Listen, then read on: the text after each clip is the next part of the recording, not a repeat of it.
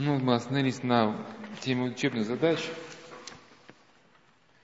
Что учебные задачи это получается некое практическое приложение тех идей, которые мы говорили сейчас теоретически, про этот стадель и прочее.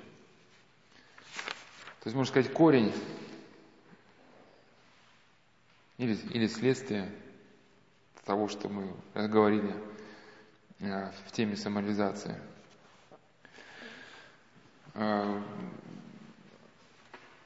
Ну, даже если бы какой-нибудь человек решил не слушать бы все эти беседы про самореализацию, можно было послушать его и только вот эти, да, учебные задачи, как я называю, истории людей.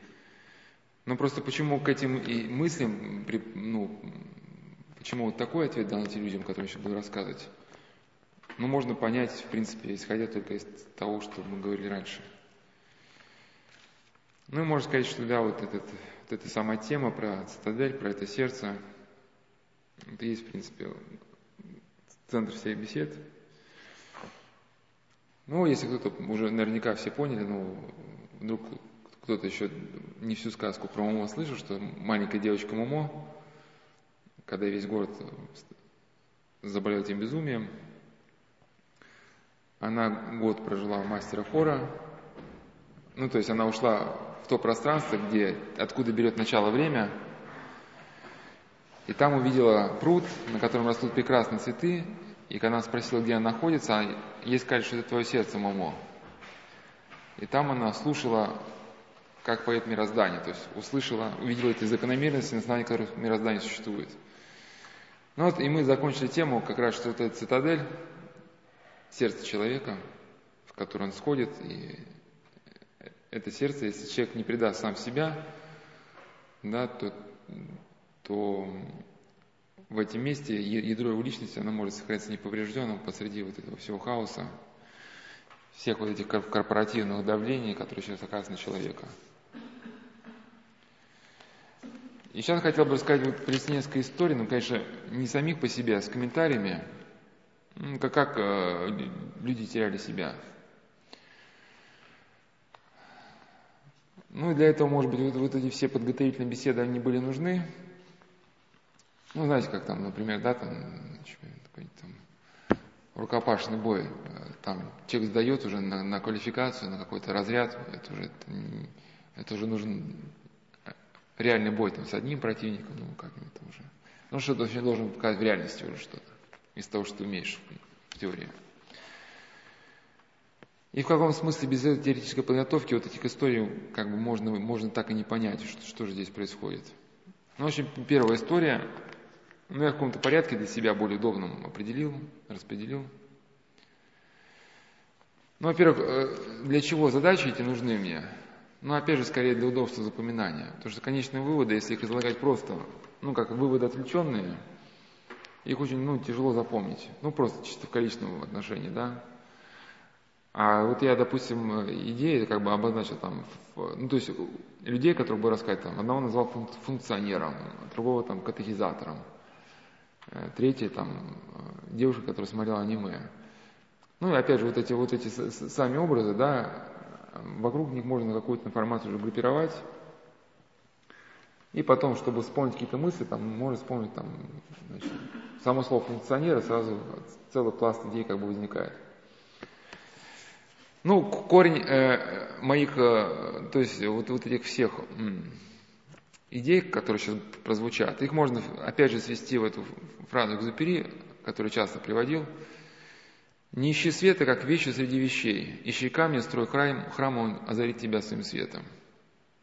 Ну, то есть, что такое? Вот камни лежат в пустыне, да? Ну, здесь он не говорит там про молитвенную прохладу, но мне просто образ молитвенной прохлады больше нравится.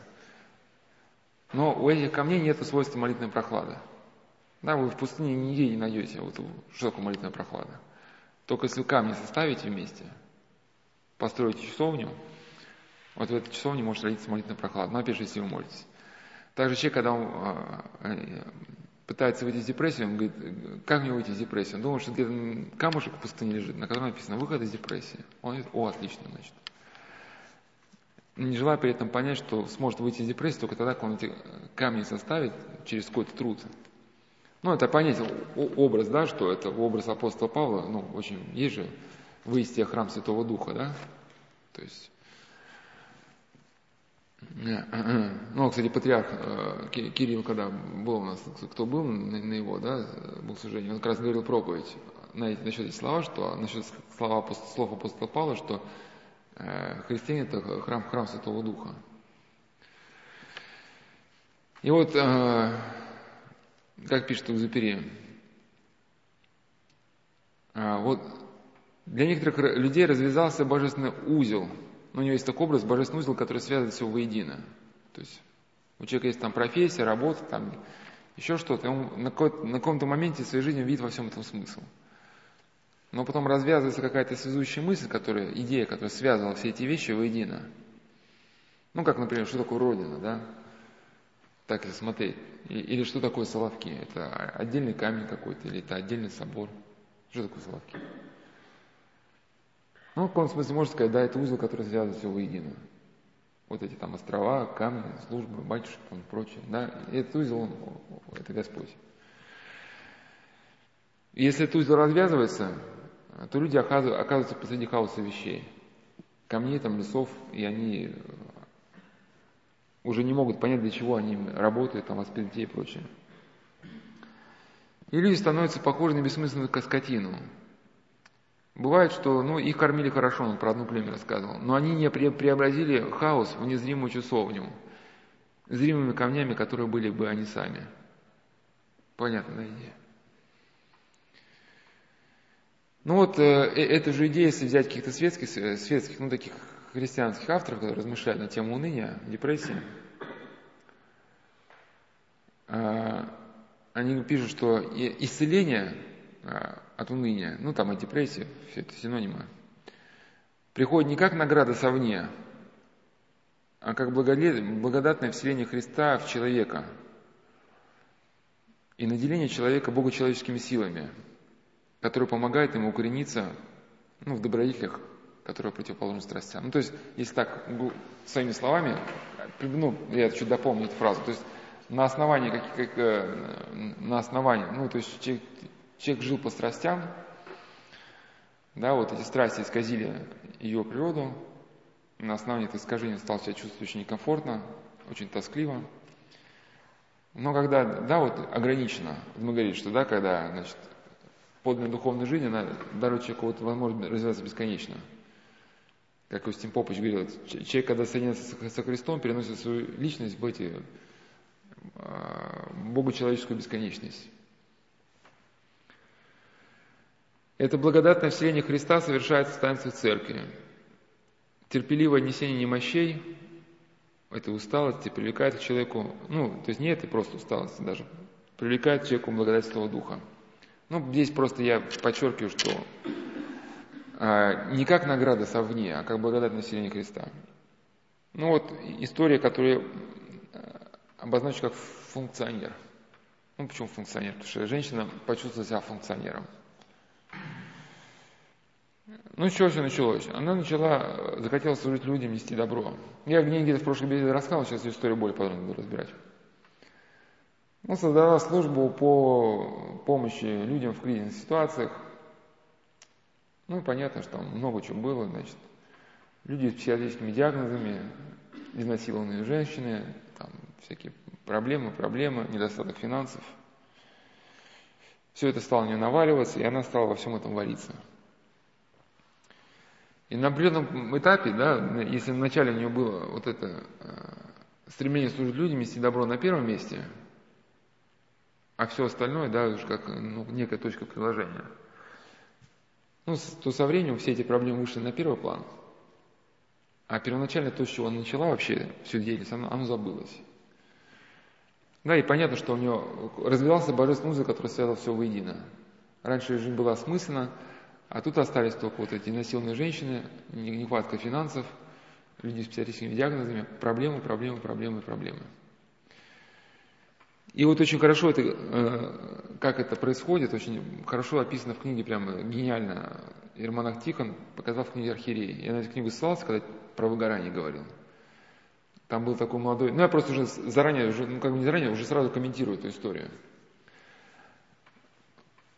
навешаны ему образы, которые нам помогут дальше В этой книжке написано о священнике Герасиме. Когда он учился в семинаре, мечтал помогать людям, нести им любовь Христову, добро.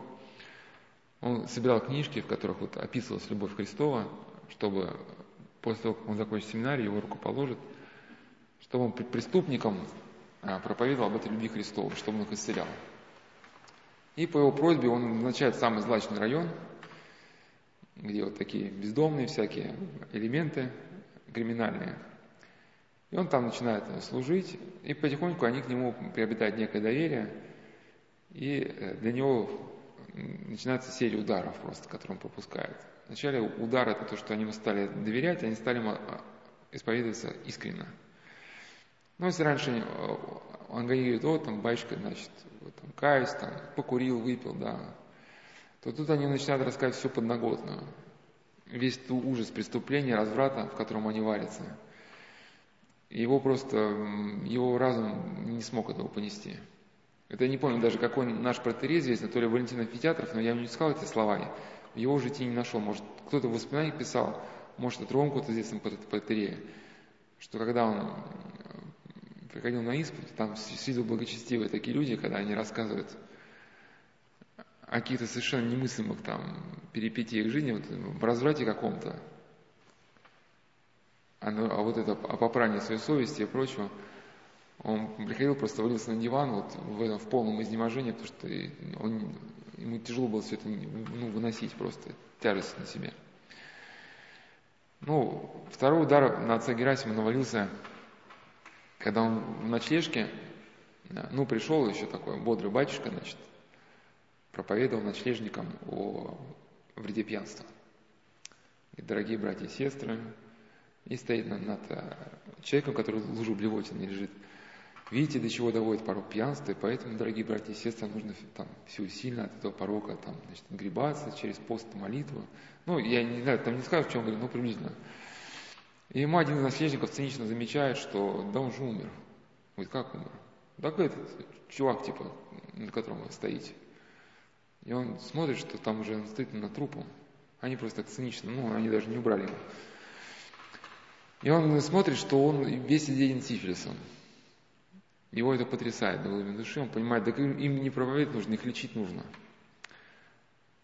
Забраться с этой книжки про любовь, начинает выписывать медикаменты, там всякие склянки, препараты, травы. Начинает, весь уходит в изучение медицины, чтобы лечить людей. И дальше что происходит? Ну, начинает как-то выдергивать, пытаться, значит, помочь наследнику, но вот одного выдернул из защиты. На его место приходит трое других. Одного тебе удалось вылечить, на его место пятеро. И тут по всей губернии пошла слава, что отец Герасим, значит, нашему брату помогает, и отовсюду потянулись, да, коллеги вот эти нищие, вот эти, а, криминальные элементы, которым некуда идти. И все это свалилось на него. И это был третий удар. Ну, это есть даже в боксе, так называется тройка. Тройка, когда левой рукой чуть подбивает человека в подбородок, выставляет ему голову для прямого удара, потом прямой удар в подбородок, а если человеку не хватило, еще левой рукой с, а, сверху вниз в челюсть там. И вот отцу Герасиму провели тройку вот эту, да, и третьим ударом его и это уже такой нокаут. И э, он все пытается, э, пытается как ситуацию решить, проблема наваливается, времени остается на их решение все меньше и меньше, они все усложняются, и служба становится все короче и короче. Потом сокращается вообще до минимума, потом храм закрывается на ключик, Анастас покрывается пылью, тоже престол покрывается пылью. Ну и отец Герасим теряет веру. Он думал, что раз столько страданий, значит, на земле, то Бога нету. И в этой полной апатии, ну раз уж тема у нас депрессия, он лежит в этой полной апатии, уже ничего не хочет делать. И в город начинает нового архиерея такого энергичного, и он начинает, э, значит, свидетельство обзора епархии. Ну, везде там храмы драет, значит, моет. И у него был сторож такой, вечно пьяный Еремка. Он говорит, там, отец Герасим, Типа, будем в архиерею что-нибудь мыть-то там. Там груда мусора лежит у храма. Он Тильгерась махнул рукой и говорит, ну, Еремка говорит, ну, а мне еще типа больше всех надо, что ли. Ну, архиерей приезжает первым в этом храму, видит, там куча мусора лежит, просит храм открыть. Ну, ну взять патриарх Кирилл приезжает, да, значит, куча мусора, да, пыль на престоле, там, паутина на иконостасе. Но он был человеком мудрым, он понял, что тут речь идет не просто о лени. Идет к отцу Герасиму поговорить. Отец Герасим уже ждет этого разговора, и думает, если архиерей мне скажет что-то там типа про смирение, про терпение, я ему сейчас всю там правду матку в лицо выйду. Типа, ну, хочешь, чтобы я смирялся, а ты, а ты сам, типа, сам иди смиряйся, да, там, так он еще. И ждет. Но архиерей, как бы, на самом деле, вот надо, надо, надо просто почитать очень трогательно, как он повел разговор, действительно он повел, а, говорит, а что отец, ну, да, отец Герасим, я вас понимаю, вы срезались. Говоря, ну, собственно, а что вы видели? Ну, видели сотню-два там, значит, людей из этих Сифилиса. А вы знаете что? В мире вообще есть и то, и то, и это, и пятое, и десятое. И начинает расширять от Сугерасима вообще мировоззрение. Говорит, что вот эта язва, ну, она еще со времен Адама распространялась по земле. Эта язва, она вгрызлась не только в человека, она вгрызлась в воздух, отравила источники вод, саму почву что грех это не только нарушение закона Божия, это, это и тупость, и человеческой мысли, да, это все, что человеку мешает развиваться в мир призвания. И рассказывает отцу Герасиму историю человечества и говорит, что люди пытались своими силами эту язву преодолеть, но самые лучшие умы э, людей, они сникали перед этой проблемой, понимали, что ее не преодолеть. И там очень есть трогательный момент, когда, значит, архиерей дошел до темы рождения Христа, что люди почувствовали, что вот близится время, которое что будет какой-то перелом для всего человечества. Там за окошком ударила молния, и отец Герасим напрягся, и он почувствовал, что вот сейчас близится момент, когда вот этот роковой узел, который завязался вокруг его судьбы, вот сейчас вокруг его жизни сейчас разрубится – и вот, да, он рассказал, что Христос пришел э, именно на землю, чтобы эту язву, язву исцелить. И потом говорит, говорит отцу Герасиму замечательные слова. Отец Герасим, что вы срезались, потому что хотели своими силами справиться с той проблемой, которая для человека неподъемна. Ну, невозможно человеку преодолеть эту язву. Если бы можно было преодолеть, то Христу не надо было приходить бы на эту землю. Говорит, отныне научитесь полагаться, да, на промысл Божий, там, обопритесь на Бога. Ну и, вот, и дальше вот очень книжка интересна, что в ней показан смысл православного богословия, который строится не вокруг каких-то схоластических стен, ну, схем там, да, там, а вокруг именно преображения человеческой личности. Вот как говорил, кажется, Лоски, что, ну, что все богословие строится вокруг идеи обожения. И почему святые отцы боролись с ересями, не потому, что им нужны были какие-то схемы, а потому что любая ересь, так или иначе, она э, противоставит идее обожения. Ну, то есть человек а, а, может обожиться, но в каком смысле, что а, если человек любит Бога, стремится к Нему, то Бог по своей благости дает человеку то, что, что, чем сам обладает ну, по своей природе. Да, вот всеми вот этими совершенствами, которые обладает Бог – он по своей любви готов наделить человека, если человек будет к этому готов. Ну а, а все ереси, так или иначе, они эту идею уничтожали. То есть уничтожали саму возможность вот этого процесса.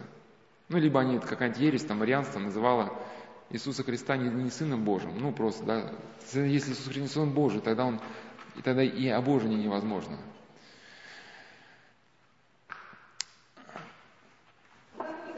Архиерей. Архиерей. И дальше, когда отец э, Герасим а, уже приступает к делу преображения человеческих личностей уже с опоры на Бога, действительно он добивается каких-то результатов. И вот это главная мысль, да, что сила благодати Божией, это обожно совершается. И в принципе, как уже было где-то в беседе сказано, что вот это выгорание э, связано, как писал один исследователь, с ослаблением харизмы, как затухание изначального импульса, как испарение Бога среди суеты повседневной занятости. Ну, правда, писалось про священника, но можно и женщины, функционера помянуть. То есть этот Бог, он, посреди суеты он испарился. Да, как у отца Герасима, а, так, значит, у этого женщины-функционера. А, почему функционер? Потому что на определенном этапе она почувствовала, что она теряет живость характера. То есть она стала, стала мы говорили что как раз эта ургентная зависимость, ну, когда человек включается в процесс суеты, работа, работа, работа, характеризуется тем, что э, человек начинает ощущать себя как механического робота, который выполняет определенные функции. То есть уходит способность как-то эмоционально сопереживать, восстанавливать какие-то эмоциональные контакты с другими людьми. Ну, происходит потеря, потеря, потеря своего «я». И она просто приходила, когда приходила домой, она чувствовала себя как некий, автомат. Ну, ну, есть программа поставить чайник, да, там. Ну, или как там, ну, есть программа там, сына по головке погладить.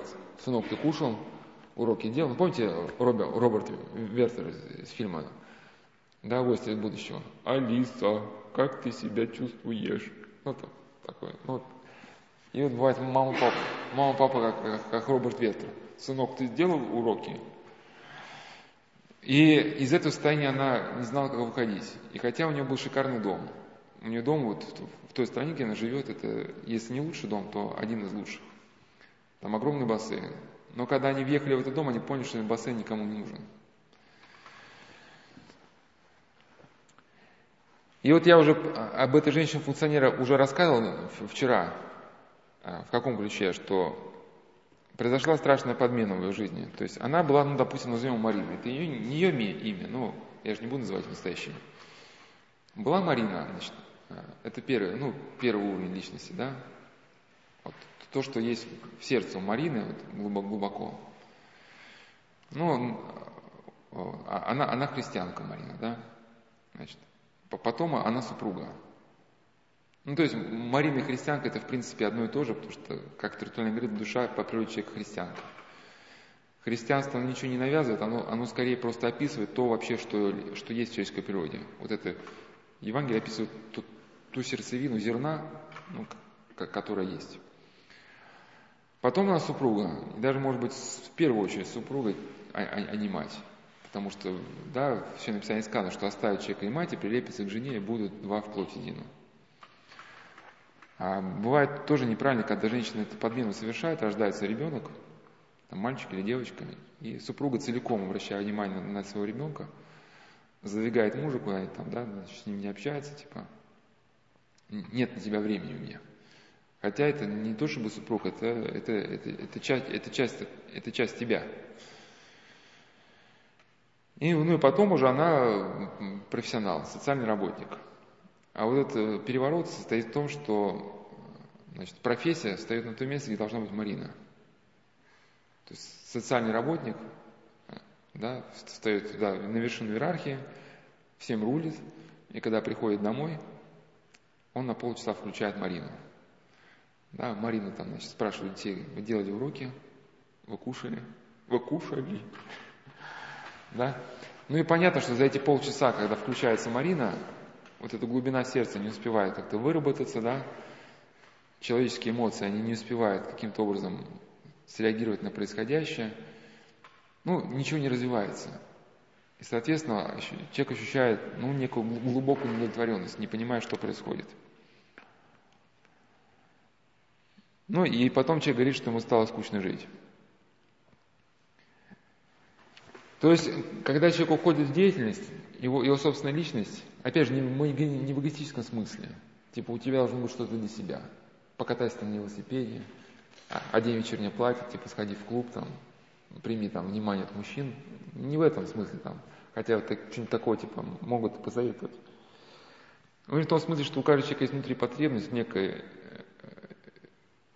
э, зерно его личности, которое умирает, если не давать, ну не, не то, что не умирает, которое ну, вот как мозг, у него да, гипоксия коры головного мозга, если мы не дышим, да. Если мы не дышим, у нас нарастает вообще глубочайшее чувство внутреннего дискомфорта, да. Ну, также, если, если э, душа, да, вот этого не получает как Слова Божьего, собственной пищи, то нарастает это чувство удушья. Но вот сам э, человек уходит в какую-то деятельность, а его собственная душа, вот эта личность, это остается как, как ребенок без, без, без присмотра. Мама работает, а ребенок где-то там, да, там, значит, утром ушел куда-то там, в школу, после школы на улицу. Где он там, что он там. В итоге связался с какой-то компанией, началась преступная, преступная жизнь, ну, а мама не в курсе. И вот так человек развивает какую-то деятельность, а вот и страсти, ведь страсти зреют, если человек с страстями ничего не противоставляет, они, они все, все сильнее, все сильнее, сильнее как бы затягивают вот шею давкой. И вот что он пишет о себе? Главное, что мучительно, это полное отсутствие радости.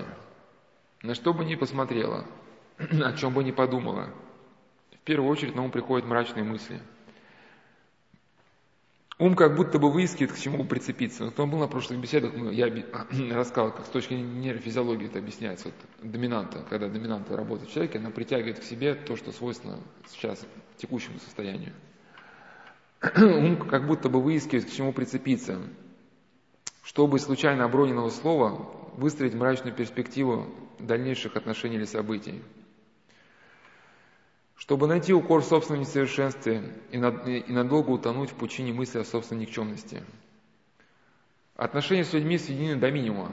Ну, помните, следствие ургентной зависимости, это, да, страдают отношения, основанные на каком-то эмоциональной, ну, там, на, на любви, эмоциональная вот эта изоляция нарастает. Отношения с людьми сведены до минимума, необходимы для решения текущих вопросов в семье и на работе. Чайник ставили? Ставили. Все, вопросов нет. Причем на отношение к жизни никак не могли повлиять ни полный достаток в семье, ни добрые отношения мужа, ни э, прекрасное образование дочери, ни очевидный результат успешной благотворительной деятельности на протяжении 20 лет. То есть с точки зрения светской морали у человека есть все. Любящий муж, прекрасный дом, социальная успешность, ну, социальная реализованность. Такой строй мысли, конечно же, откладывал отпечаток на отношения с взрослыми дочерьми, порождая недопонимание сложности в отношениях. Казалось, что нарастающее напряжение оставляет выбора и побуждает разрушить все до основания. Но глядя на двух прекрасных внуков, глубинная часть естества сопротивлялась разрушению и заставляла искать выход, чтобы все же вырастить внуков в доброй и спокойной любящей семье. Ну как, говорю, ну я, вот чтобы найти выход, я говорю, все бы оставил. Это дом, этот бассейн, все бы, от всего бы отказалась, лишь бы вот этот внутренний покой какой-то найти, который утрачен. То есть чувствую себя как функционер, что я как механический робот, и сердце молчит. И в условии 74-м э, Исаака Сирина, у него есть интересные слова, он пишет, что о людях мирских, которые творят милостыню из внешнего, сами в себе ничего при этом не приобретая ну, не буду толковать Исаака Сирина, просто вот как эти слова могут быть применимы сюда. То есть не, не буду говорить, что он имел в виду, просто поэтому... Э, э, то есть я не знаю, что он точно имел в виду, просто скажу, как, как, как можно было бы вот э, дальше эти слова сюда продолжить. Что человек, творя милостыню, при этом не развивает вот качество своего сердца. Ну, он, грубо говоря, дал 500 рублей кому-то в долг, ну даже не в долг, ну просто безвозмездно, но при этом он не потрудился как человек. Или вот вы, например, помогаете какому-то реабилитационному центру, там нужно там а, миллион рублей в месяц. Вам не сложно это, ну, допустим, у вас доход там 200 миллионов в месяц. Вам не сложно там взять, секретарю позвонить, там, и там, Вася, перебрось там туда, в центр, там, на счет там, миллиончик. Но потрудились ли вы при этом как человек? Да? Ну, для вас это ну, ну, просто как бы один из миллионов действий, которые вы совершили. А вот потрудиться как человек, если, если быть сильно, при этом, ну, как какое-то твое, твое сердце как бы работало. Ну, как оно работает? Как Серафим Саровский говорил, что, что дела добродетели приносят нам благодать только тогда, когда делаются ради Христа. Ну, я думаю, вы понимаете, что такое трудиться сердцем, когда, когда кому-то помогаешь. Если, если бы ты выяснил, там, позвонил бы в этот центр, там, а чем я могу помочь, да, вот, как вы, ну, вникнуть в проблему, как-то сопереживать. Еще в ней что характерно, что она не может остановиться. Когда начинает работать, какой-то вопрос решать, начинает работать сутками. И тоже характерный признак уныния, что когда человек унывает, а, у него как бы уныние, оно выражается как апатия, иногда как неудержимая кипучая деятельность. И вот, значит, Гаврил, э, Серафимит Гаврил Бунги, ссылаясь на Евагрия Понтийского, он писал, что о некой нездоровой активности. Едва ли не больше внутренней дисциплины требуется для того, чтобы завершить начатый труд или прервать его, когда тебя ждут более важные дела. Ну, когда человек не может прервать начатый труд, это уже не, не, некое свидетельство того, что ну, что-то в порядке, ну, не, не в порядке. Ну, также как был случай, когда один подросток играл в компьютерную игру, мама говорит, ну там, сынок, ну, попытался его оторвать от этого дела. Он, значит, убил мать, положил ее в шкаф и сел дальше играть. И, и поэтому, чтобы вот в эту, в эту ловушку не попадать, то есть две стороны, как апатия, просто лежать, лечь на диване, зарастать. Ну, женщина щетиной не зарастает. Ну, ну, мам. Ну, мужчины зарастают, но у женщин там другое что-нибудь, там, да, там, брезгливость, там. А, то есть а, а одна, одна крайность это вот зарастать щетиной, Другая крайность это вот это, это работа до изнеможения, без всякого там перерыва на общение с кем-то. И чтобы не упасть в эти обе крайности, нужен режим. Режим, который включал бы в себя там, и чтение, там, и прогулку на свежем воздухе хотя бы полчаса, ну, если есть, может, час. И чтение, и молитву, ну, да, более глобальный режим есть, там режим дневной, есть там цикл недельный. И просто вот когда у человека есть режим, и он от него не, не отступает, ну, если только вот не изменится обстоятельства, он от этих двух крайностей, он как в каком-то смысле освобождается. То есть, когда ему хочется вот упасть в эту апатию, зарастать в этой грязи, ну, от уныния, а у него по режиму 15 минут читать правила. И если он уважает своего духовника, который ему режим благословил, он встает и читает правила.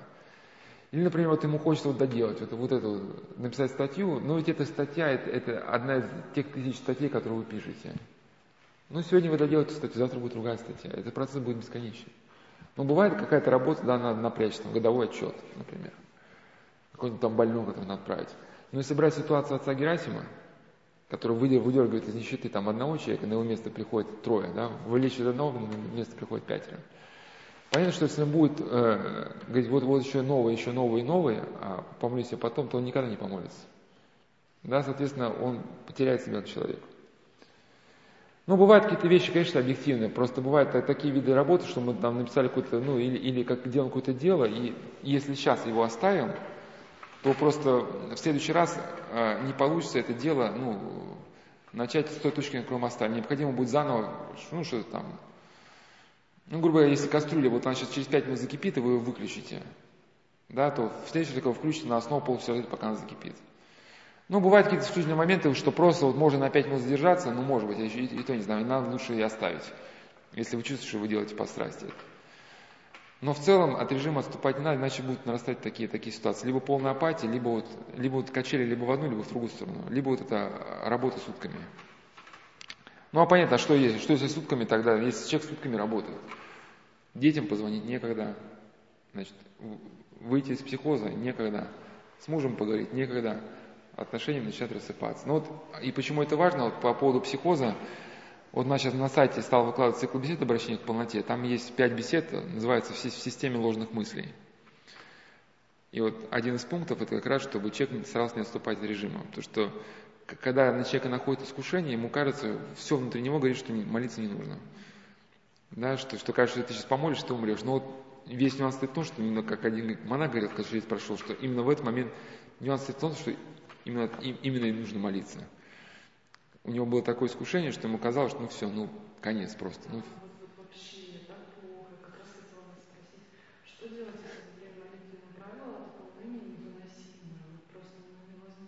Ну, мы сейчас, ну, это, ну, ну, сейчас мне сложно сориентироваться, поговорим еще. Но, а может быть, может сейчас пока сажусь на, на лекцию это в системе, что это не, ну, бывают бывшие эзотерики, особенно люди, прошедшие через, через оккультизм, когда они, если так, они были вот в каком-то смысле на крючке, у, Господи помилуй, у мира падших духов, и когда они пытаются а, выбраться из этого болота, в, в котором были, да, то, конечно, их э, не особо хотят выпустить. Вот. И когда человек начинает молиться, там уже по-разному бывает. Бывает, бывает даже такие начинаются некие, некие сны на его, такие очень насыщенные у человека галлюцинации, которые просто вот его ум рассеивают. Ну, буквально уводит слова молитвы. Ну, как вот, а вы как раз засмеялись, когда я про, про Антарктиду рассказывал, да? Ну, человек читает его, вот это, значит, там, молитва владыка человеколюбчия. И он сразу начинает как бы образы такие, ну, я через это не прошел галлюцинации на него, я чисто теоретически как бы могу предположить, я просто это сохранил, что когда с образом ну, ну, я просто когда засыпал, засыпал, много раз обращал внимание, насколько трудно, когда засыпаешь, когда уже ум работает в, в, ну, в логике сна, насколько тяжело молиться, потому что знаешь, там есть владыка человеколюбчия, неужели у меня одр сей будет? Потому что, да, вот когда был маленький, сразу мысли такие, у меня там была кровать с мишками, а еще у меня была кровать там с пингвинчиками, а пингвинчики на, на ктите. Там, наверное, холодно, а там еще киты плавают, там снега много, мишки белые ходят, да. И так раз, раз, раз, ты чик-чик-чик, и про молитву забыл, и ты уже лежишь, и уже видишь сны эти про мишек, ну а там уже, в принципе, когда вот грань между сном и явью, ты уже о чем думаешь, в принципе, эти сны у тебя такие уже и начинаются. Ты так, ой, так что, мишки, мишки, я же читаю молитву Владыка Человеколюбчий, да, снова начинаешь. А, но вот как одна женщина рассказала, что у нее прямо вот, вот некий возникал экран прямо перед ней. Очень насыщенный образ, но надо просто понимать, что когда человек только обращается к Богу, на, него вот это усиленно идет давление, чтобы человек подумал, что так будет всегда. И он, испугавшись, что если я только сейчас стал обращаться, и сейчас мне тяжело, то как же дальше-то будет? Да? Дальше-то еще, наверное, хуже будет. Чтобы человек испугался и бросил. Но вот если человек проявит твердость, то эти искушения отступают. Потому что как бы демоны, они тогда на человека наваливаются, когда видят, что ну вот это, если они бьют по этой болячке, что человек, он как бы тревожится и расстраивается, смущается. Но если видит, что, допустим, что человек разобрался, в чем состоит искушение, не отступает. Потому что дальше, если будет человека искушать, который уже, ну, искушать человека, который уже разобрался, то они будут только добавлять им только больше опытности. А больше, больше опытности, умения, навыка, ну, терпения, да, и, и получается, они как бы будут дальше человека искушать, он будет в плюс входить и входить. И еще венцы от Бога получают свое терпение. И поэтому для них это уже невыгодно, потому что они будут способствовать ну, возрастанию человека, что он уже не смущается. То они отступают, уже тактику меняют, что-нибудь другое уже как бы. Но еще об этом Никодим Святогорец писал, что у него в книге «Невидимая брань», что первоначальный период обращения человека к Богу характеризуется, что искушение с всех сторон, сверху, снизу, справа, слева, отовсюду стрела. Ну, именно вот такой, это первоначальный такой, ну, припугнуть человека, чтобы он никуда не дергался.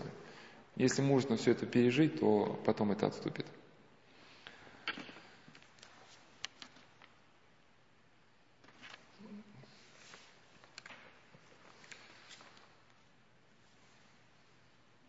Так, секундочку.